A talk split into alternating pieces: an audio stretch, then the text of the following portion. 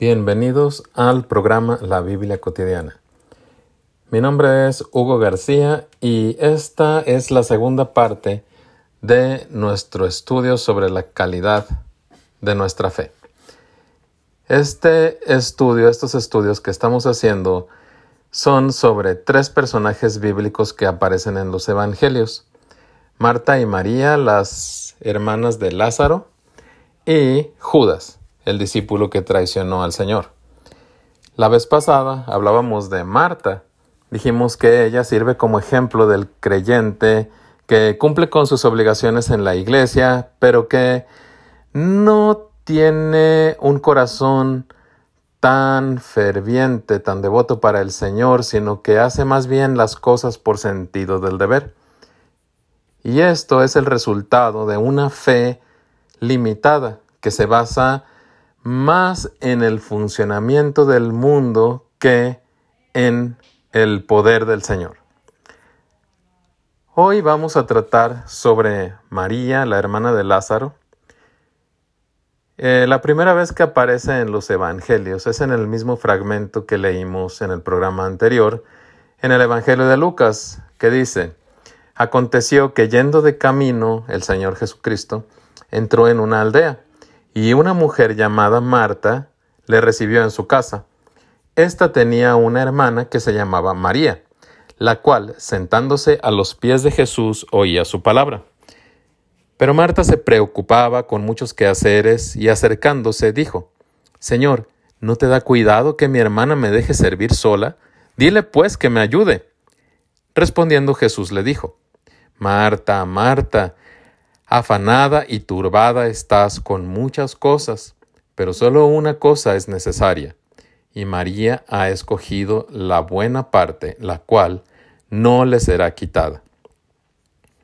Ahora nos enfocamos en María y vemos que ella permanece a los pies de Jesús, escuchando sus enseñanzas.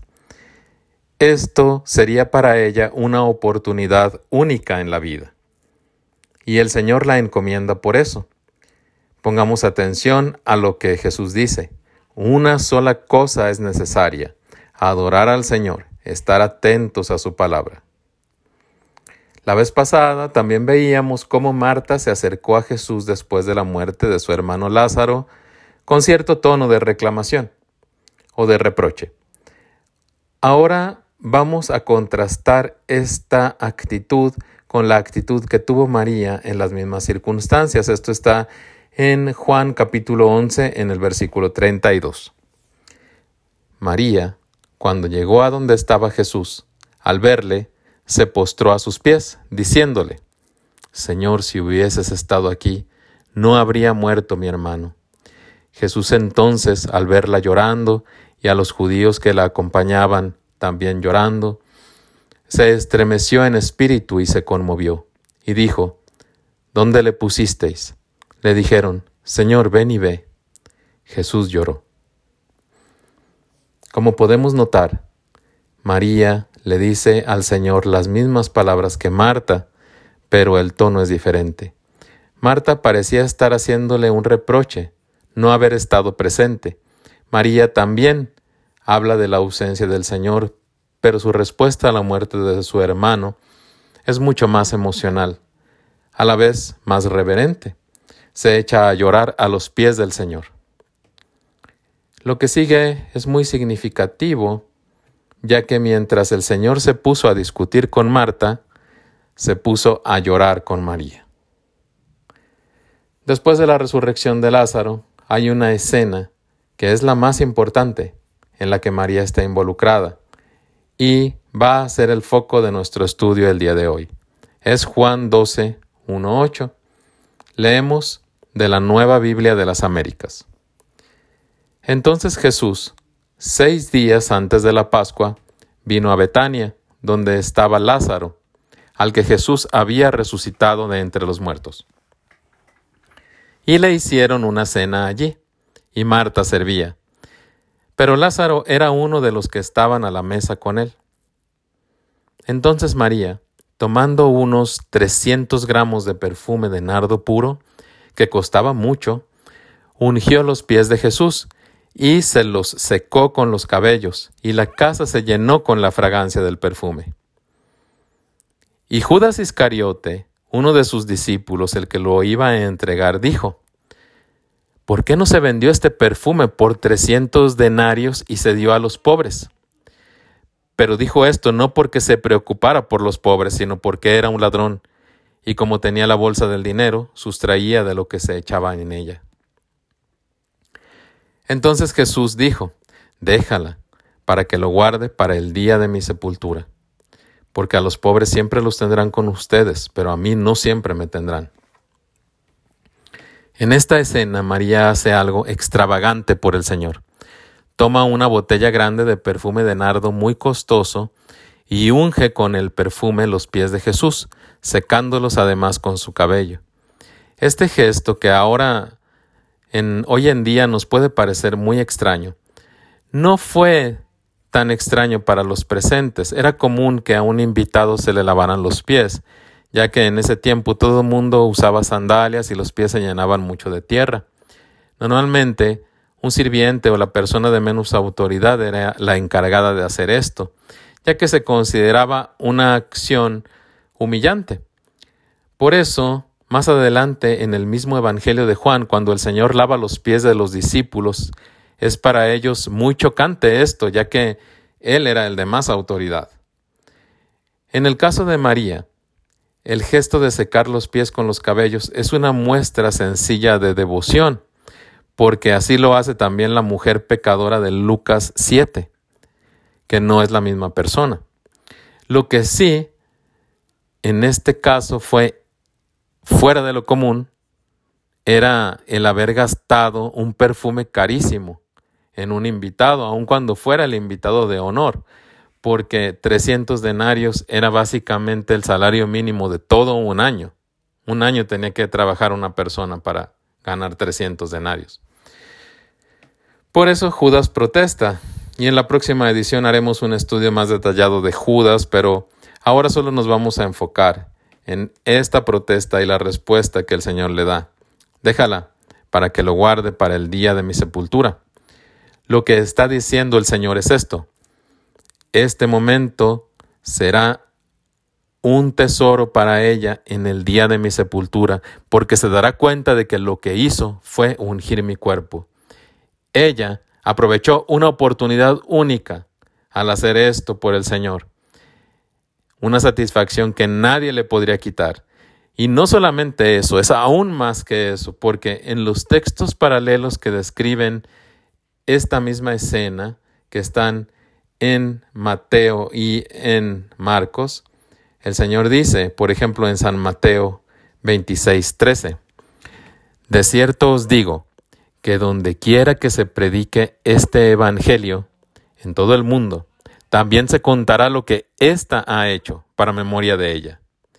Un privilegio único, y todo por haber aprovechado una oportunidad de mostrar su devoción al Señor. Judas dice que ese dinero se podía haber dado a los pobres. Pero el Señor responde que siempre tendrán con ellos a los pobres. Mientras que María está haciendo algo que tiene que ver con aprovechar el tiempo que está ella en persona con el Señor en su ministerio aquí en la tierra, antes de la crucifixión.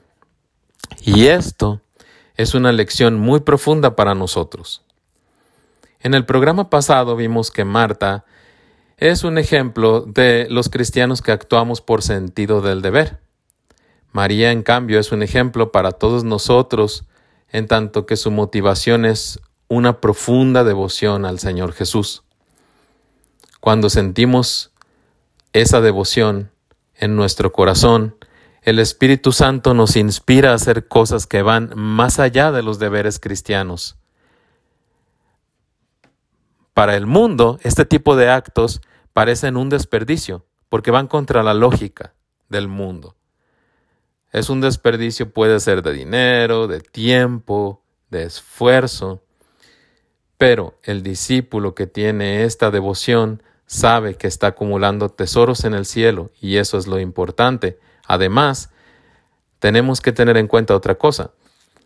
María no sabía a ciencia cierta lo que estaba haciendo, no sabía que su gesto iba mucho más allá de lo que ella pensaba. Ella simplemente estaba actuando por amor, agradecimiento, devoción al Señor. Ella no sabía que iba a pasar a la historia, que se iba a predicar ese gesto que ella había tenido para con el Señor en todos los evangelios, prácticamente, excepto en el de Lucas no aparece ella haciendo esto, pero en tres evangelios aparece. Y que esto también nos lleva a la siguiente consideración. Muchas veces el Espíritu Santo nos inspira a algo, algo que no entendemos claramente cuál va a ser el sentido, cuál va a ser el significado, porque o cuál es el objetivo, porque eso solo lo sabe Dios. Nosotros si nos limitamos a obedecer esa inspiración del Espíritu Santo, vamos a ver después los frutos de la misma, porque el Señor puede hacer las cosas, como dice Efesios 3, 20, mucho más grandes de lo que podemos imaginar o creer. Ahora, le pregunto, hermano o hermana que está escuchando, ¿cuándo fue la última vez que usted hizo algo por el Señor que estuviera más allá de un mero sentido del deber. Lo pregunto porque este es una situación en la que caemos muchas veces, que empezamos cuando nos enfriamos para el Señor, cuando se enfría nuestro amor por las pruebas, por el tiempo, por las preocupaciones del mundo, entonces dejamos de hacer cosas por amor ya nada más las hacemos por sentido del deber. No nos mueve ya el amor y la devoción que antes sentíamos al Señor, sino simplemente un sentido del deber y de temor de Dios. A lo mejor el Espíritu Santo lo ha estado llamando a usted, hermano o hermana, a hacer algo más radical por el Señor, a un compromiso más grande, a hacer algo que se ve extravagante. Puede ser una donación, ofrenda, puede ser la utilización de su tiempo, sus recursos para algo relacionado con la proclamación del Evangelio. Pero nosotros tal vez hemos estado resistiendo ese llamado. Lo invito entonces, hermano o hermana, a que nos arrepintamos de nuestra actitud para con el Señor, a que abramos nuestro corazón al Espíritu Santo para que Él nos devuelva nuestro primer amor por el Señor cuando éramos capaces de hacer eso.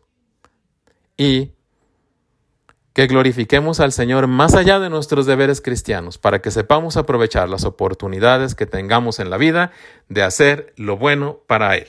Amén.